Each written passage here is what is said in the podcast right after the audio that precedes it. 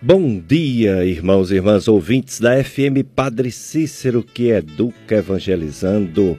Programa Dicas de Saúde chegando para você viver melhor. Eu sou Péricles Vasconcelos, sou médico, clínico e do aparelho digestivo. E o programa Dicas de Saúde ao ar aos domingos, promovendo saúde. É, motivando bons hábitos para adoecer menos deixar de lado o cigarro, beber menos, deixar de lado o excesso de açúcar, o excesso de gordura, comer mais fibras, frutas, verduras, legumes, cereais, grãos, fazer atividade física, atividade física para todos. E a higiene pessoal fundamental, né? Também seguimos as campanhas para as, os problemas mais é, importantes. E nesse mês de setembro já passamos pela questão trágica do suicídio. Hoje o tema de Setembro Verde, doação de órgãos, doe órgãos, doe vida. E por causa do Dia Nacional de Doação de Órgãos, que é 27 de setembro, esse Setembro Verde. Conosco, um grande amigo, um grande médico, está conosco, nosso convidado de hoje é o doutor Coutinho, doutor Antônio Fernando Coutinho, é médico urologista, é cirurgião transplantador de rins na nossa região caririense, tem residência em cirurgia geral e urologia, como eu falei, cirurgião transplantador de rins do Hospital São Raimundo do Crato, atualmente respondendo pela chefia desse serviço urologista do Serviço de Oncologia do Hospital São Vicente de Paulo, em Barbalha, e diretor da Urorim, em Barbalha, e urologista do Hospital Santo Antônio Barbalha também. Bom dia, doutor Antônio Coutinho, obrigado por ter aceito o nosso convite. Bom dia, caro amigo Tupérix e ouvintes dessa grande emissora Padre Cícero, onde tem esse dever de cumprir, de evangelizar e educar. Obrigado, doutor Coutinho, por ter aceito o nosso convite para falar dessa campanha de doação de órgãos, especialmente doação de rins, que foi feita há alguns anos aqui no Cariri e vamos falar sobre isso, quando é que vai ser reativado. Está aqui também conosco, bom dia, José Berg, é o nosso operador de som, que acumula os cargos de telefonista quando o telefonista falta e organizador de toda toda toda sonoplastia aqui da FM Padre Cícero, nosso amigo Jossianberg. E um bom dia para todos vocês neste domingo que é dia do Senhor. Nós vamos falar sobre esse assunto tão importante, né? Porque cada doação pode salvar até ou mais de oito vidas. Isso é maravilhoso, mas infelizmente tantas pessoas morrem porque não há uma doação a tempo, né? nem de doador vivo, nem de doador cadáver. Então é preciso que a população se conscientize da importância de ser doador. Vamos começar perguntando ao doutor Coutinho o que aconteceu com essa, essa, coisa tão magnífica, o nosso interior, interior do Ceará, o nosso Cariri, ter essa oportunidade de fazer transplante de rins para os doentes renais crônicos, mas houve problemas ultimamente. O que aconteceu, doutor Coutinho? Como está o transplante de rins na nossa região caririense? É muito oportuna essa iniciar com essa pergunta, porque eu, gostaria de informar neste momento de que nós já realizamos aqui na região do Cariri é, 261 transplantes renais. É, e a grande maioria de doador falecido, doador cadáver. É, teve dois problemas que aconteceram que deu aí uma, uma, uma, uma parada na realização dos transplantes. É, primeiro foi uma grande reforma que aconteceu lá no Hospital São Raimundo, é, com novas instalações, E o segundo problema também foi com a perda do nosso grande amigo, Dr. Gilberto Pinheiro, que fazia parte da nossa equipe. Mas nós agora já estamos um, reorganizando a equipe, está chegando novos colegas com boa formação. E já entramos em contato lá no Hospital São Raimundo com os diretores, que também têm a grande e a boa vontade de reativar o serviço.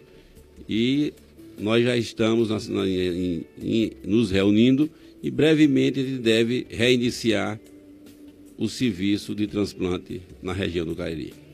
Ah, então estou entendendo agora. Além dessa reforma, né, teve a perda do nosso grande amigo, Dr. Gilberto Pinheiro, já esteve aqui conosco. Dr. Gilberto era um ícone na cirurgia, cirurgia geral do, do Cariri e também de transplante. O sonho dele era ser transplantador de fígado. A gente tinha uma equipe lá no Hospital São Francisco e a gente começou a iniciar a conversação com a equipe do Dr. Hudson, né, lá de Fortaleza, as três equipes, né, para conseguir um dia, quem sabe, trazer o transplante de fígado para cá. E enquanto isso, o Dr. Gilberto, grande cirurgião, ele entrou nessa, nessa, nesse grande feito da região caririense dos urologistas e nefrologistas do Cariri e passou a fazer parte da equipe de transplante de rins. Aí perdemos precocemente nosso grande amigo, Dr. Gilberto Pinheiro, mas o, o, o, o Dr. Coutinho tem um filho que vai ajudá-lo né, nesse transplante de filho. Como é essa história, doutor Coutinho? É, não é bem o transplante de fígado. É... Oh, desculpa, é de rins, é porque é... eu sou gacho, eu falo de fígado sem querer. É, eu e o doutor Valêncio, nós somos muito. Valêncio com uma determinação imensa, uma dedicação, uma vontade grande, enorme de, de, de iniciar o serviço de transplante da região. E a gente, nós montamos eh, o serviço e fizemos é, esses 260 transplantes aqui na região. Mas é, os nossos filhos também parece que absorveram a ideia. É, o, o, o, filho de Valença, o Ariovaldo Neto, está lá em São Paulo, na, na, na USP, é, fazendo é, nefrologia e, na certeza vai vir com, com, boa formação nessa parte de transplante. E o meu filho, Tiago é, Coutinho, ele terminou lá na USP de Ribeirão Preto, onde tem um grande serviço ativo de transplante e também está com uma, boa formação nesse, nesse sentido. Vamos juntar esses novos esforços essa juventude com a nossa experiência e montar a nossa equipe e vamos trazer esse grande benefício para as pessoas que moram aqui na nossa região do Cariri, que fazem hemodiálise e que, na certeza, precisam do transplante renal. O, os pacientes que fazem hemodiálise aqui no Cariri, doutor Coutinho, tem mais de um serviço, não é isso? Quantos serviços tem de hemodiálise e aproximadamente quantos pacientes estão ne, necessitando de hemodiálise na região caririense? Nós temos três serviços credenciados pelo SUS é, que fazem é, hemodiálise, né? as clínicas de hemodiálise. É uma na Barbalha, uma aqui no Juazeiro e uma clínica no Crato soma no total em torno de 780 pacientes que dialisam três vezes por semana. Eles, muitos deles vêm de toda essa macro região do Cariri, entendeu? Vem, temos também uma clínica lá em Iguatu, que também é, ela, ela faz a transferência dos pacientes que, preparam para serem realizados transplante aqui na região do Cariri. Muito bem, então muita gente que potencialmente pode necessitar do transplante de fígado. Muitos já necessitam, outros bem breve, infelizmente, vai necessitar também, porque os rins param de funcionar e a hemodiálise ela é para a vida toda, não dá jeito, ou seja, não cura. Então muita gente precisa de, desse transplante de rins, que bom que vai ser reativado aqui na região caririense. Então você, amigo, amigo, ouvinte, você já sabe que hoje o nosso convidado é o Dr. Antônio Fernando Coutinho, conhecido médico da região caririense, cirurgião, cirurgião urologista, cirurgião transplantador de rim aqui da região caririense. Então você pode participar, você pode ligar, fazer sua pergunta sobre doação de órgãos, doação de rins, é, tudo relacionado, todas as suas dúvidas. Eu vou já já perguntar a doutor Coutinho sobre a questão da morte encefálica, que o pessoal fica com medo de tirarem órgãos da pessoa que ainda possa estar vivo, e ele vai explicar como isso não acontece. O pessoal também fica com medo de ficar a pessoa diferente, faltando pedaço no corpo na hora do, do velório, né? Chegando os parentes de fora e a pessoa ter falta de uma deformidade né, no corpo. São os medos que o pessoal tem que faz com que e a questão religiosa, né, tem cada que não é religião, né, que na verdade é, é crendice de que a pessoa tem que chegar inteiro no céu. Ora, meu Deus do céu, inteiro no céu só se morrer um bebezinho, né, recém-nascido, que com o tempo a gente vai perdendo nossos órgãos, as funções, o desempenho. Então, ninguém chega no céu como chegou na terra, né? Isso é uma lenda que não tem nada a ver. Então, vamos começar perguntando ao Dr. Coutinho você pode ligar, como eu falei, 3512 2000 e também esse telefone é o telefone do WhatsApp, 3512 2000. Você manda sua mensagem, faz sua pergunta para nosso convidado, Dr. Antônio Coutinho. Doutor Coutinho, essa história da morte cefálica, que o pessoal fica com medo, eu, vi, eu, eu sei pela, pelos meus parentes. Quando a gente fala em doação de órgão, alguns diz, sai sempre um e diz, ah, mas aí como é que vai saber de certeza se morreu e se não tiver morrido? Como é bem essa questão da morte cefálica para a pessoa poder ser doador de órgão, ou seja, que, que já não tem vida? É muito oportuno esclarecer isso nesse momento, porque a morte encefálica ela é regulamentada pelo Conselho Federal de Medicina. É, quando a gente tem um potencial doador eh, nas UTIs, é, tem uma equipe que é mobilizada, que não faz parte da captação, que não faz parte do transplante, e essa equipe é constituída por, por um neurologista, por um neurocirurgião, onde ele faz todos os testes para ver se realmente o paciente está em morte cefálica e ainda faz os exames comprobatórios, que seria um eletroencefalograma para ver se tem atividade encefálica, ou então arteriografia cerebral, ou angiotomografia cerebral.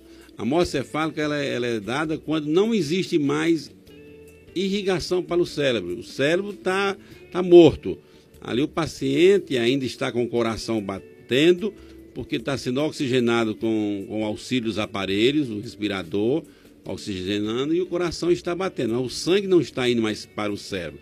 E a captação ela só pode ser realizada após o diagnóstico definitivo e comprobatório da morte encefálica.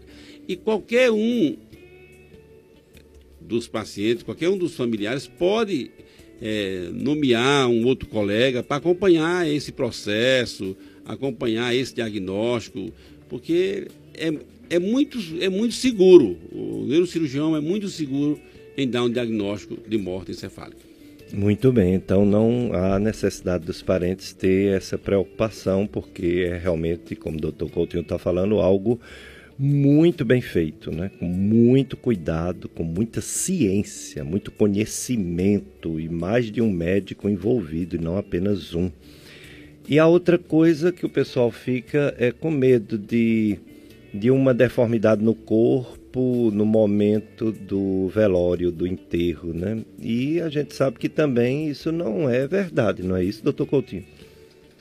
Não, não tem nenhuma deformidade, porque a gente faz a retirada de muitos órgãos, é um, é, depois de todo esse processo de, de, doação, onde, onde além da, da, da, confirmação do diagnóstico de morte cefálica, tem que ser autorizado pelos familiares, pelos entes mais próximos do, da, daquele paciente.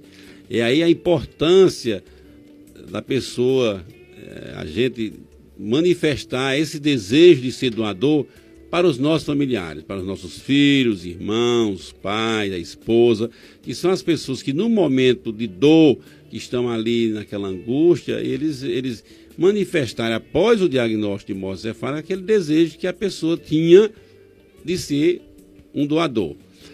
É, a gente é, fazemos a, a, a, incisão, vai desde a, a parte torácica até a região pública, e depois faz uma, reconstituição, tira, tira todos os órgãos, se, se for ter a captação do coração, de pulmão, de fígado, de pâncreas, dos dois rins, e fecha a cavidade e, e, devolve para os familiares o corpo íntegro, entendeu? Só, só sem os órgãos internos.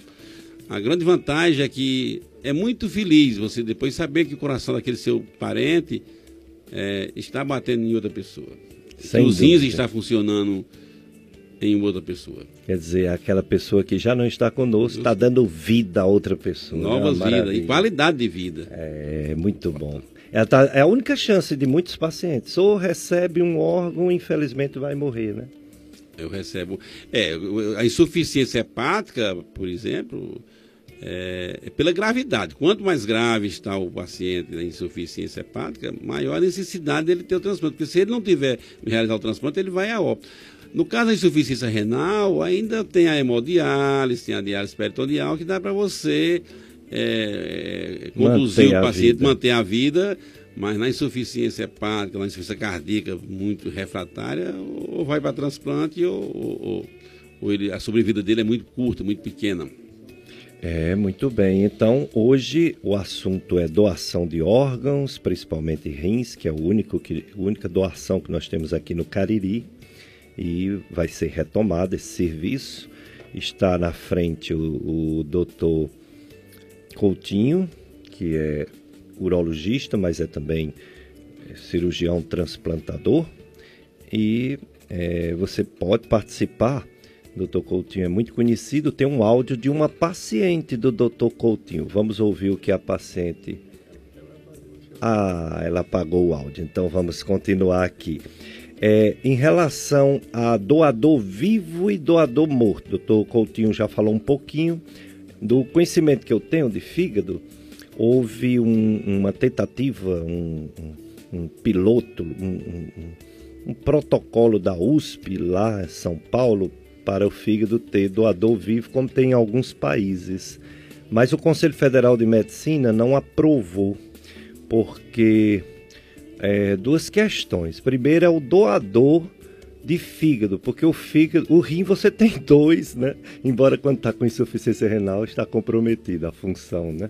Mas de qualquer maneira tem a diálise e o fígado, como o Dr. Coutinho falou, não tem, ele tem que estar tá funcionando não é compatível com a vida o mau funcionamento muito avançado do fígado. E o doador que tem saúde, o doador vivo, ele alguns adoeceram, alguns tiveram problemas, alguns tiveram problemas de coagulação de sangue, outros problemas de infecção. E também o receptor, o, o doente, né, o cirrótico, os resultados comparativos dele recebendo do doador morto foi um pouco melhor do doador vivo, talvez o tamanho do fígado, né?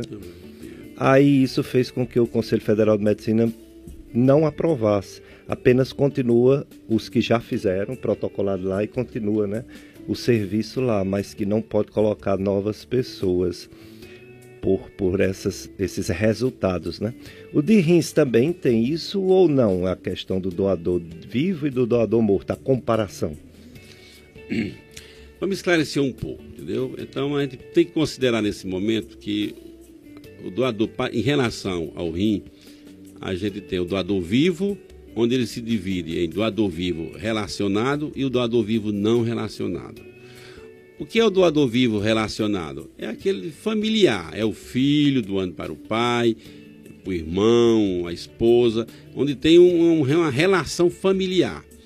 E o doador vivo não relacionado é aquela pessoa que não tem ligação familiar. Esse aí precisa de ter três autorizações. Uma autorização é, do Conselho de Ética, da Comissão de Ética do Hospital, do serviço de transplante, da central de transplante e uma autorização judicial. Onde você vai, nessa, nesse, nesse contrato, principalmente judicial, declarar em, em juízo de que a sua doação é um ato de amor, de, de, de, de, altruísmo, quer dizer, porque quer ajudar aquela pessoa que você conhece. Para depois não querer questionar e querer algum benefício. Se você for fazer isso, alguma chantagem, você, sobre a lei, você é penalizado. E o outro, a outra doação é o doador é, é de falecido, o doador de cadáver. Como é que funciona isso aí? Vamos ver, vamos ver, vamos seguir alguns passos. Primeiro, a gente pega o nosso paciente que está em hemodiálise, dialisando, e prepara esse paciente, faz todos os exames, é, em busca de doenças infecto-contagiosas, fazendo todos os marcadores, vê a parte cardíaca dele, como é que está o coração, vê a parte de endoscopia, endoscopia digestiva alta, colonoscopia, de acordo com a idade do paciente. De tal forma que nós temos que. A, a saúde bucal do paciente também é importante. Pede os pareceres dos colegas, seja necessário, de cardiologista, de, de, de ginecologista, de, de, de hepatologista, de tal forma que ele prepara esse paciente. É, cadastra ele na central única em Fortaleza. A gente manda os, os exames dele, lá ele, ele vai com o resultado do ABO, o tipo de sangue dele, e lá ele faz o HLA e faz um cadastro na central de transplante. A cada três meses, a gente fica enviando para Fortaleza o soro desse paciente. Ele no cadastro na central, um potencial doador que aconteça ou em Fortaleza ou aqui no hospital regional, nas UTIs, colhe o sangue com os gânglios desse potencial doador e vai ver o grau de compatibilidade que tem com aquele receptor. Você pode ter entrado na fila há dois meses, mas se, se, se o, o, potencial doador tiver uma compatibilidade ABO, uma compatibilidade no HLA, uma identificação maior com você, a pontuação passa na frente de todo mundo e você já é um, um selecionado. Então, quem seleciona é, é a central de transplante, as equipes não têm acesso a isso, a gente só recebe a informação de que, olha, o rim foi é, foi está sendo oferecido para paciente tal, tal, tal, que está dialisando em clínica A ou B ou C, e estamos mandando o órgão. Ele está em incapacidade de receber. Às vezes acontece que esses pacientes pelo estado é, de, de imunossupressão deles, renal crônico. Às vezes ele, eles estão cadastrados, mas um ou outro pega uma infecção, aí você chama de imediato, vê se checa os exames de imediato, se ele está com a saúde boa, que possa receber aquele órgão. Entendeu? Existe também, a tipo de esclarecimento, é o transplante renal na, na, naqueles pacientes que preemptivamente são aqueles doentes que estão com insuficiência renal, mas não estão em hemodiálise. Então você prepara ele, cadastra ele e ele também pode ser beneficiado com o transplante antes de iniciar a hemodiálise. Mas tem que estar cadastrado na central. Sei. É. A primeira compatibilidade tem que ser a compatibilidade no sistema ABO. Hum. No fator RH não tem, não tem, não tem interferência, mas o sistema ABO tem que ter. E quando eles pegam o, esse soro do, do, do, potencial doador, que faz o cruzamento com o receptor, ele vai ver se o crossmet é positivo. Se o crossométrio for positivo, aquele, eh, aquele órgão não pode ir para aquele paciente, porque senão vai ter um processo de rejeição, entendeu? Então, aqui o, os protocolos estão, estão estabelecidos, é muito seguro, os resultados são muito bons. O que nós precisamos mesmo é ter duas coisas, entendeu? Primeiro, é, nós estamos vivendo uma epidemia do trauma, muito grande por os acidentes de motos e, e acidentes nas estradas. E que às vezes esses pacientes chegam no, no, nas emergências e não tem vaga na UTI para colocar. Ela chega em coma e fica naquela, naquelas emergências sem, sem condições de manter o paciente. E ali é onde você está perdendo os grandes potenciais doadores. Tem que ter uma estrutura que você possa receber esse grande trauma que está acontecendo nas grandes cidades com mais, com mais qualidade, com mais eficiência. É verdade. É, vamos ao nosso apoio cultural, Jossenberg. Você pode participar. No segundo bloco do nosso programa, você pode fazer perguntas. Já chegaram algumas perguntas. E estamos aqui com o, o nosso amigo Antônio Luiz, no telefone 3512 2000 para você mandar sua pergunta ao nosso convidado de hoje, Dr. Antônio Coutinho. Vamos lá, Josenberg.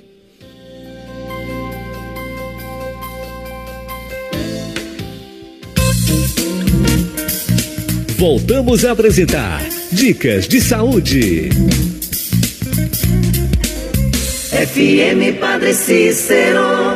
Agora, a região do Cariri dispõe do serviço de fisioterapia em oncologia. A doutora Michele Silva, pós-graduando em terapia intensiva e fisioterapia em oncologia, atua na prevenção e na recuperação de pacientes oncológicos, de forma individualizada e humanizada. Doutora Michele Silva, fisioterapeuta, atendimento clínico e domiciliar. Rua Padre Cícero, 1061, Centro, em Juazeiro do Norte. Contato WhatsApp, DDD 88 99639 04 67.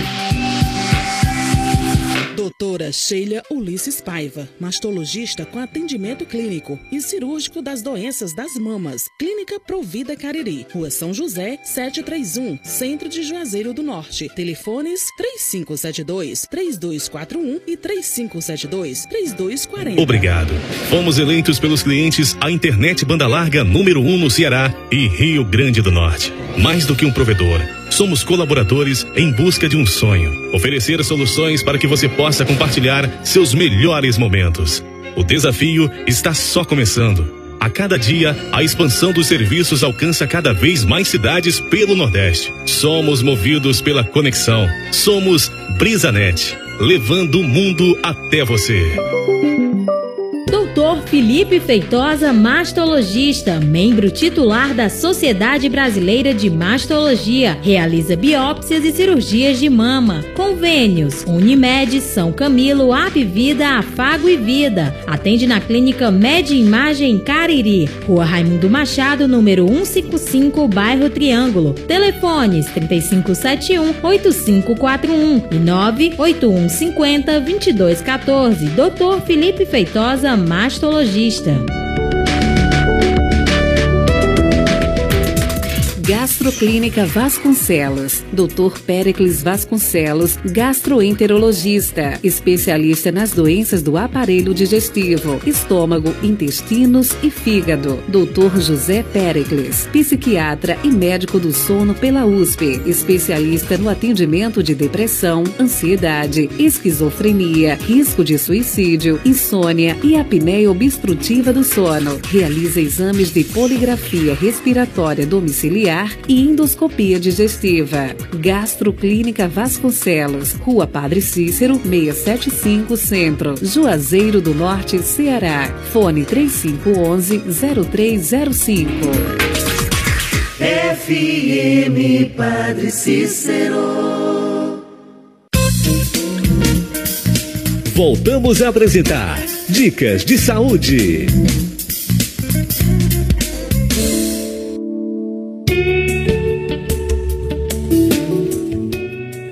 Dicas de saúde na sua FM Padre Cícero, que educa evangelizando.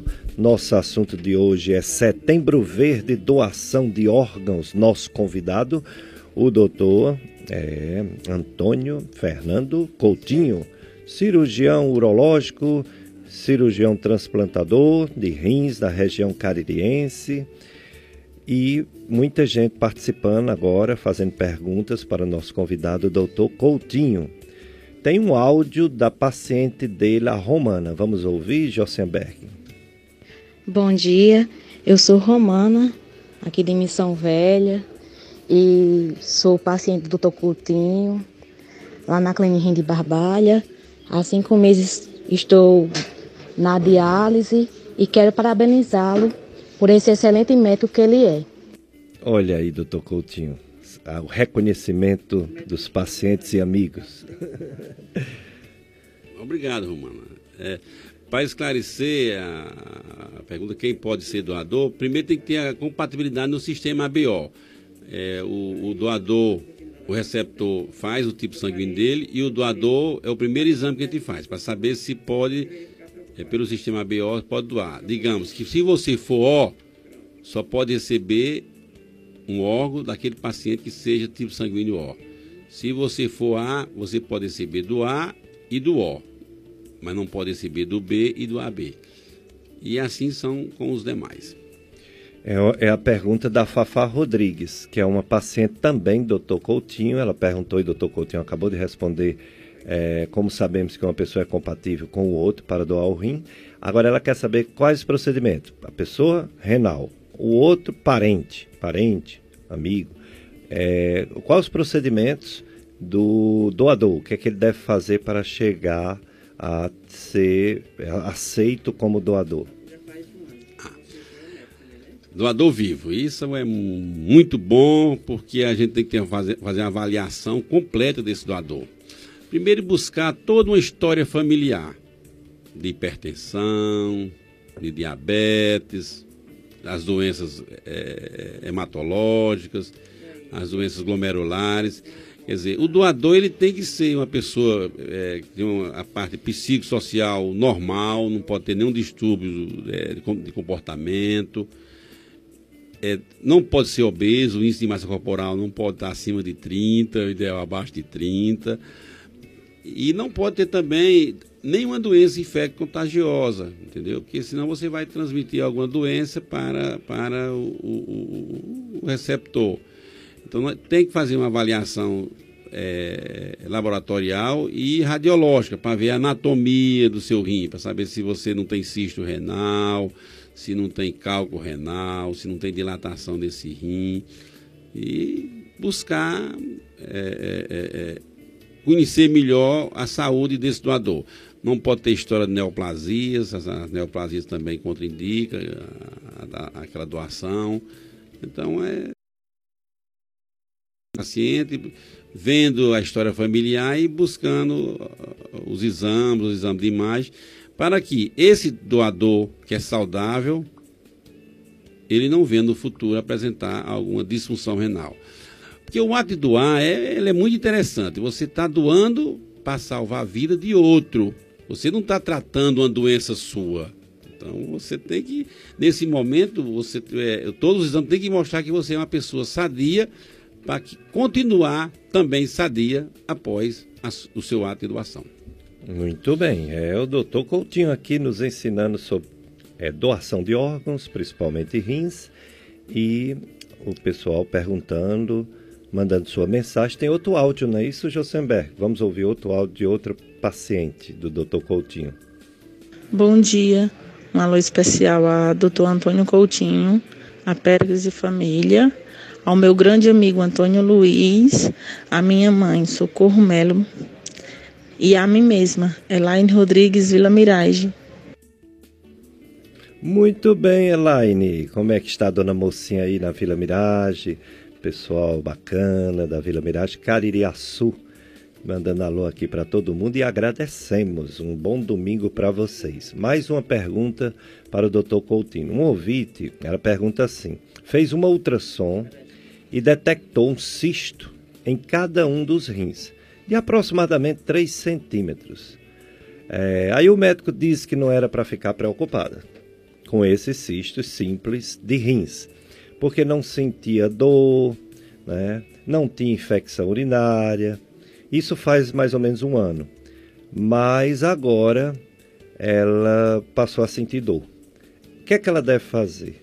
Ela não especificou onde é a dor, não sei se é lombar. Se ela deve voltar ao nefrologista ou o que fazer? É, em relação aos cistos renais, nós temos uma classificação que é a classificação do, um, autor, é, autor francês, o Boniaski. Tem o Boniaski 1, Boniaski 2, Boniaski 3 e o Boniaski 4.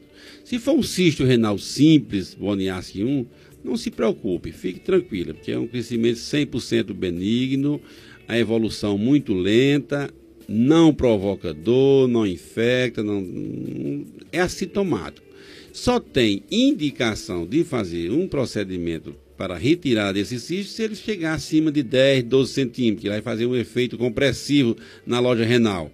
Mais de 3 centímetros, 4 centímetros, não se preocupe. Agora tem que ver qual é a classificação do seu cisto renal. A senhora tem provavelmente uma doença renal policística do adulto, que é bilateral, então é só acompanhar e ter, ter uma, uma dieta saudável para evitar hipertensão no futuro. E nem toda dor lombar é causado pelo cisto, né? Tem muitas reumatoses, é, reumatismo que pode dar dor. É a lombalgia, né? A lombalgia mesmo, né? É. A distensão muscular, às vezes vício de postura da coluna, que é o mais comum, entendeu? É verdade. Obrigado, Josianberg.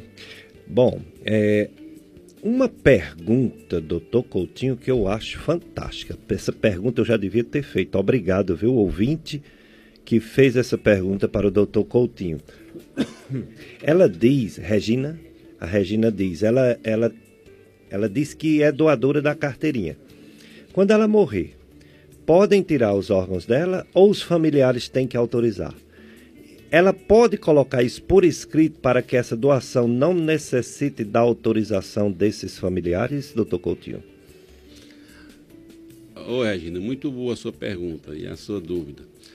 É, com a legislação atual, é, mudou. Antes a gente autorizava num documento e, e o, a equipe poderia fazer a, a, retirada no caso de morte cefálica, se você viesse acontecer. Mas hoje com a legislação não, tem que ter uma autorização de um parente seu, ou o esposo, ou irmão, ou a mãe, ou um tio, um parente mais próximo seu, entendeu? Essa é a legislação. Não se faz nenhuma captação de órgão se não tiver autorização de algum familiar. Converse com seus familiares, seja bem claro que eu tenho certeza que se você vier a ter, que eu não quero que tenha, mas se vier a ter uma morte cefálica, os seus familiares, no seu desejo se manifestando em vida, fica mais, mais fácil é, a gente conseguir a captação desse órgão. Nós temos que lutar, porque nós, a cada potencial doador que está na UTI, de 10 potencial doador, nós só conseguimos captar dois, dois no máximo três. Então nós estamos tendo uma perda de órgão muito grande. Quer dizer, o paciente está lá em morte na UTI e por um fato outro a família não autoriza, então nós temos uma perda muito grande de, de, de, de de captação efetiva, que os familiares, não autorizam.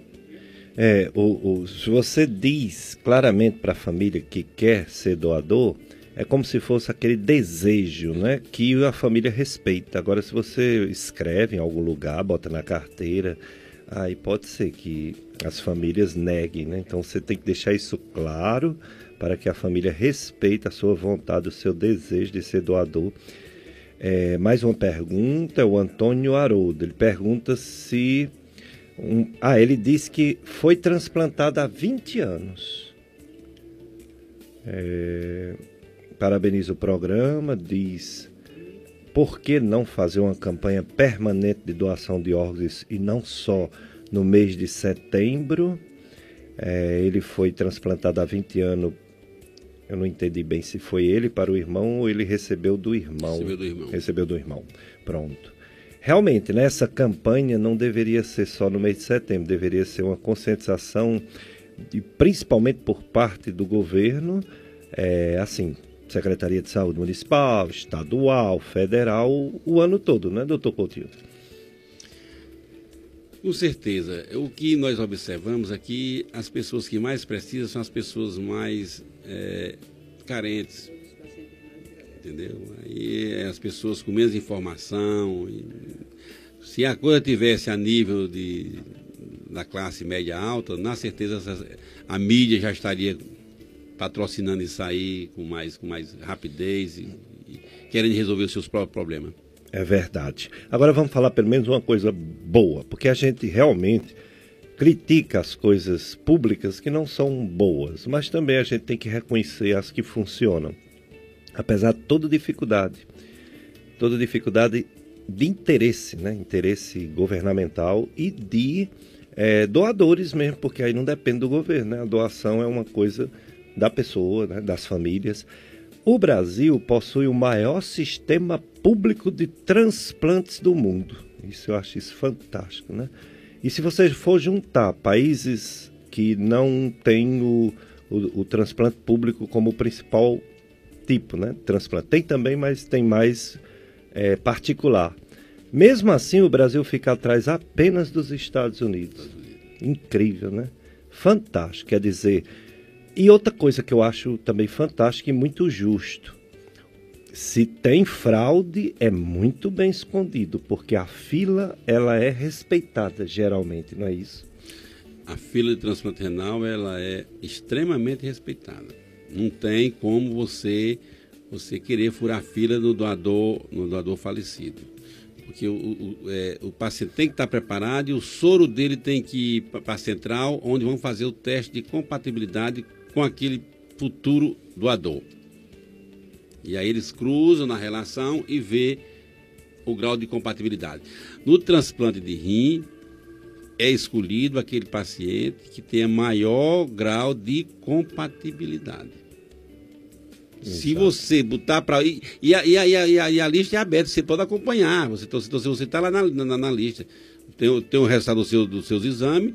Na hora que sair, você compara. O, outro, o, outro, o outro não vai ser chamado na sua frente. E já no transplante de fígado é pela gravidade. O paciente, quanto mais grave, esse é que vai ser chamado. Porque senão ele vai, ele vai a óbito ali naquelas 48 horas, 72 horas. Então é pela gravidade. Ilustra muito isso que você está falando, doutor Coutinho. Um paciente que eu tinha é, cirrótico. Ele é, ficou na fila de transplante, né, aqui em Fortaleza, que incrível também, Fortaleza já foi o primeiro no Brasil em transplante de fígado. Caiu um pouquinho agora para o terceiro lugar, mas está entre os três os do três. Brasil, incrível realmente. Com o nosso amigo é doutor... Wigenes. Wigenes, doutor Wigenes. Ele é de Crato ou é de... É do Crato. Do, Crato, doutor Wigenes. Wigenes, é. Pois é, esse meu paciente, ele era um empresário, muito recurso, aqui no Cariri, e quando ele viu que ia demorar a conseguir o fígado, pelo, porque ele não estava tão mal, ele estava ele tava re, relativo, ele estava regular. Mas ele ficou um pouco decepcionado porque ele viu o número da fila, né? Então ele foi para Estados Unidos, foi para Miami, chegou lá, organizou tudo e lá pagando ele poderia receber logo um fígado, inclusive de vivo para vivo, que aqui no Brasil era só morto para vivo. Ele voltou para organizar as contas, a empresa, tudo, aí teve uma hemorragia digestiva e faleceu, né? Mas é o exemplo que você não pode furar a fila porque tem dinheiro, porque você é um político, não, não tem nada a ver. Não fura, não fura. É incrível, realmente funciona. Algumas coisas no Brasil não está tudo perdido, não. Algumas coisas funcionam. Em relação, por exemplo, chega aqui um cardiologista, chega aqui um, um, um, neurologista e a gente diz como é que previne o infarto, como é que previne um AVC. Aí ele diz a pressão alta, ele diz o diabetes, ele diz o cigarro, ele diz a falta de atividade física, ele diz a, a questão do, do colesterol, do triglicerídeo, ele diz a obesidade, etc, etc, etc. E os rins, como é que a gente pode prevenir? É imprevenível por causa da idade ou tem como se prevenir as doenças do rins para não precisar de diálise tão cedo e não precisar de transplante de rins, doutor Coutinho? Essa foi muito boa. Olha, o organismo ele funciona como um todo, entendeu? Se você é hipertenso, se você não tratar a sua hipertensão, seu coração vai dilatar, seu coração vai hipertrofiar e essa hipertensão também vai atingir os seus rins, vai dar nefroesclerose renal. Então a hipertensão hoje é a principal causa da insuficiência renal.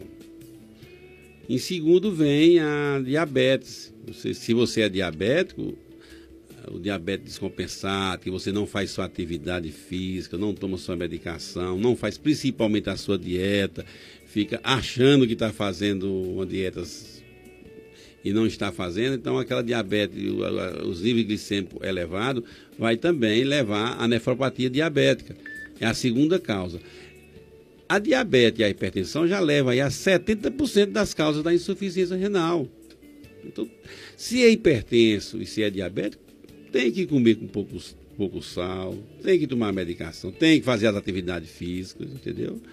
E as outras causas são as causas glomerulares, as, as litias, as uropatias obstrutivas e aqueles pacientes também que às vezes vêm do, do, do, nas doenças crônicas degenerativas. O uso, o uso abusivo dos anti-inflamatórios também é, é muito frequente, entendeu? Tipo de clofenac, buprofeno, né? É, esses, todos esses anti-inflamatórios aí, eles, eles realmente ele alivia a dor, mas eles são nefrotóxicos. Tem que tomar com uma certa cautela, com uma certa cautela. É, e o e pessoal você... compra na bodega, compra na farmácia e vai tomando. Vai tomando. Se você sabe que você tem uma história familiar também né, de doença renal, você tem também que procurar fazer os seus riscos. A doença renal, ela, ela é muito assim, traiçoeira, porque você, no, nos primeiros anos, você, ela é assintomática. Quando vem dar algum sintoma, você já tem perdido ali 50% a 60% da capacidade funcional dos seus rins. Aí você, ai, meu, agora minha ureia, minha creatinina está alta. Aí lá vai. O tratamento é agora evitar a progressão, retardar a evolução dessa doença. Vai dar um pouquinho mais de trabalho e você vai ter que aderir às condutas médicas para poder a gente, no dia a dia, lhe acompanhar. É, alguém ligou aqui disse que, em nome de todos os pacientes renais, parabeniza ao Dr. Coutinho e o programa Dicas de Saúde. Obrigado. É, mais uma pergunta. É, mais uma vez, doutor Coutinho, eu sou. É... Ah, usa cinta para redução da barriga, né? Bem firme para segurar as banhazinhas, né? Coloca também gel e coloca cinta. Passa o dia todo. Reduziu muito a gordura da barriga, mas sente dores nas costas com esse procedimento. Será que as dores são dos rins? São da coluna? É a Fafá, novamente perguntando, doutor Coutinho. Sempre que você tiver uma lombalgia, uma dor lombar que esteja lhe, incomodando, lhe, incapacitando, tem que ser investigado. Você não pode simplesmente querer resolver apertando com a cinta. Investigue, veja se realmente seu índice de massa corporal está acima do, do, normal para poder fazer atividade física, é, melhorar seus hábitos é, alimentares, é, procurar ficar com isso em massa corporal dentro do padrão.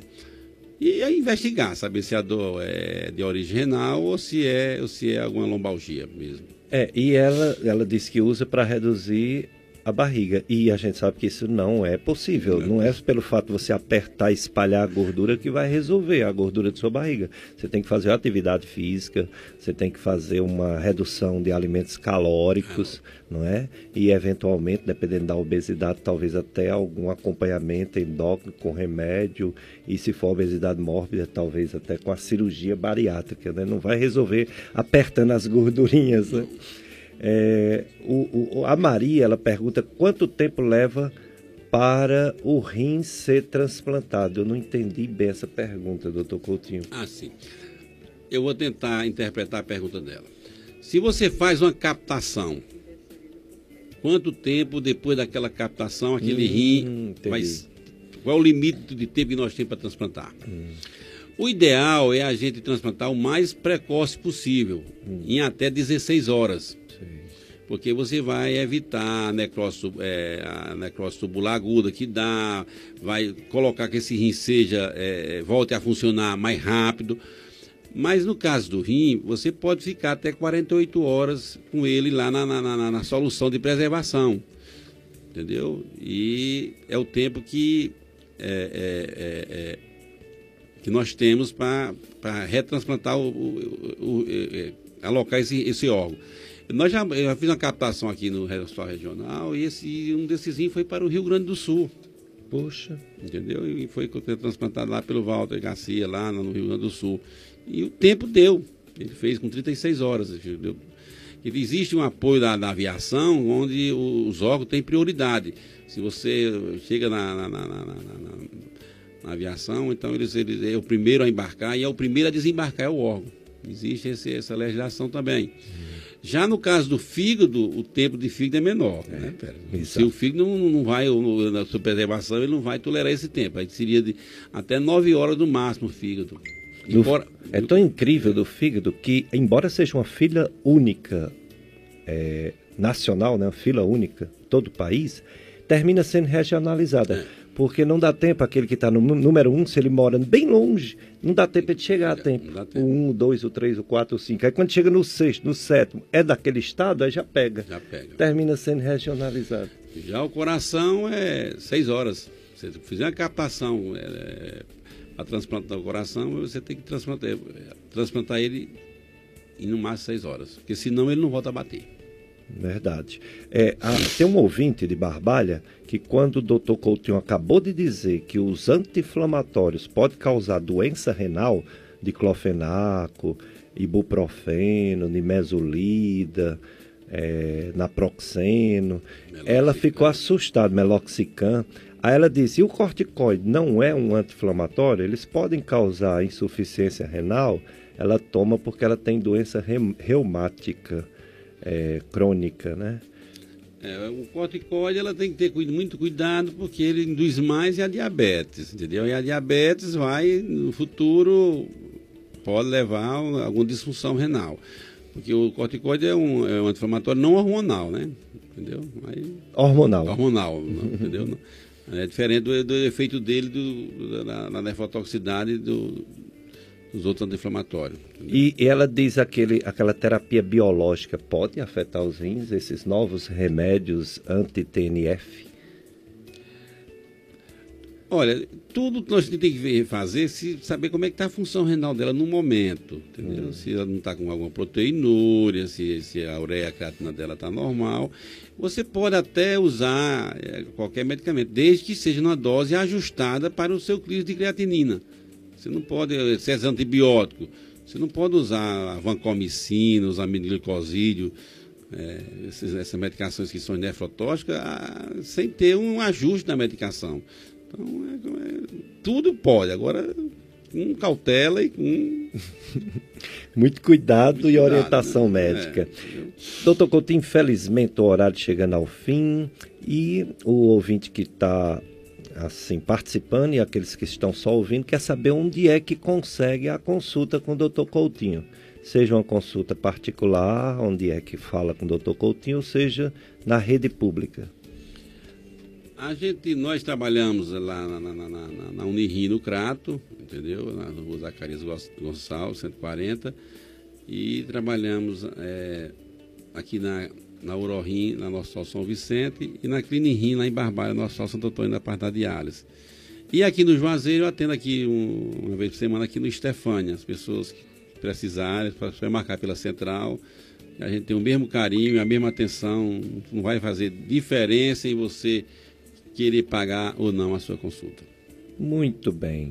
Quero agradecer ao Dr. Coutinho por ter aceito o nosso convite, fizemos essa parte de é, atendendo ao Setembro Verde, doação de órgãos, mas depois vamos ver outros assuntos né, da urologia, assuntos importantes também, não tão graves né, quanto a hemodiálise e o transplante de rins, mas infecções, cálculos, litias, são muitos assuntos que a gente pode trazer novamente.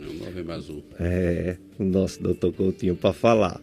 E obrigado, Josiane obrigado, Antônio Luiz, estarem aqui. Sua mensagem, doutor Coutinho, para os ouvintes da FM Padre Cícero sobre esse, esse ato cristão, esse ato é, humano né, de doar órgãos, uma motivação para o povo que ainda tem um certo receio, sei lá, preconceito.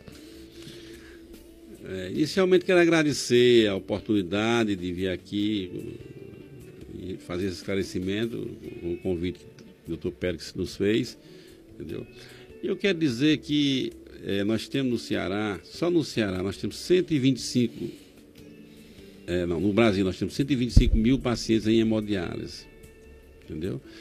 É, nos três primeiros anos desse mês, no, no, no, no, levantamento que foi feito pela, pelo Jornal Brasileiro de Transplante, entendeu? É, é, foram feitos 1.500 transplantes nos três primeiros meses. Então, se você botar isso no, no, durante o ano, vai dar em torno de 6 mil pacientes transplantados. Mas o grande problema é que o número de pacientes que estão entrando em hemodiálise está aumentando. E a demanda para resolver isso aí depende muito desse ato voluntariado das pessoas em, em, em doar, em querer doar. Então, se você quer ser um doador de, de, de órgãos para salvar muitas vidas, que coisa linda você doar suas córneas para salvar uma pessoa que não está enxergando. Né? é, o, doar o coração para ter aquela pessoa que está na insuficiência cardíaca, muitas vezes no UTI, à beira da morte, entendeu? Porque o coração está muito sofrido. E assim vai, o fígado e os rins. Então, é, é, é, é esse ato você tem que manifestar junto aos seus familiares, junto às pessoas mais próximas de você. Porque se você realmente tiver um trauma ou tiver uma, uma, AVC hemorrágica e entrar em coma e tiver na UTI, os seus familiares vão respeitar aquela, aquela, aquela vontade de querer doar. É um conjunto. Os, é, os profissionais têm que tentar não deixar o paciente evoluir para a morte cefálica, mas a, a, a doença, o trauma é tão violento que a pessoa já chega em morte cefálica e está ali mesmo mantendo a vida só às custas do, do, do, do, respirador, entendeu? Dos aparelhos.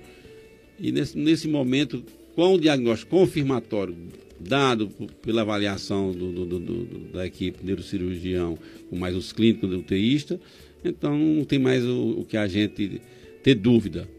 É, fazer a doação e, e, eles mobilizar a equipe de captação e vamos salvar outras vidas e vamos orar por aquele paciente que lamentavelmente foi a óbito naquele momento. É verdade. E agradecer, doutor Coutinho, agradecer você, ouvinte. E no próximo domingo, se Deus permitir, estaremos aqui. Assunto também importante: fibromialgia, artrose, lúpus, reumatologia, com a doutora Helena Parente. Vai ser a nossa entrevistada no próximo domingo, se tudo der certo. Um abraço para todos.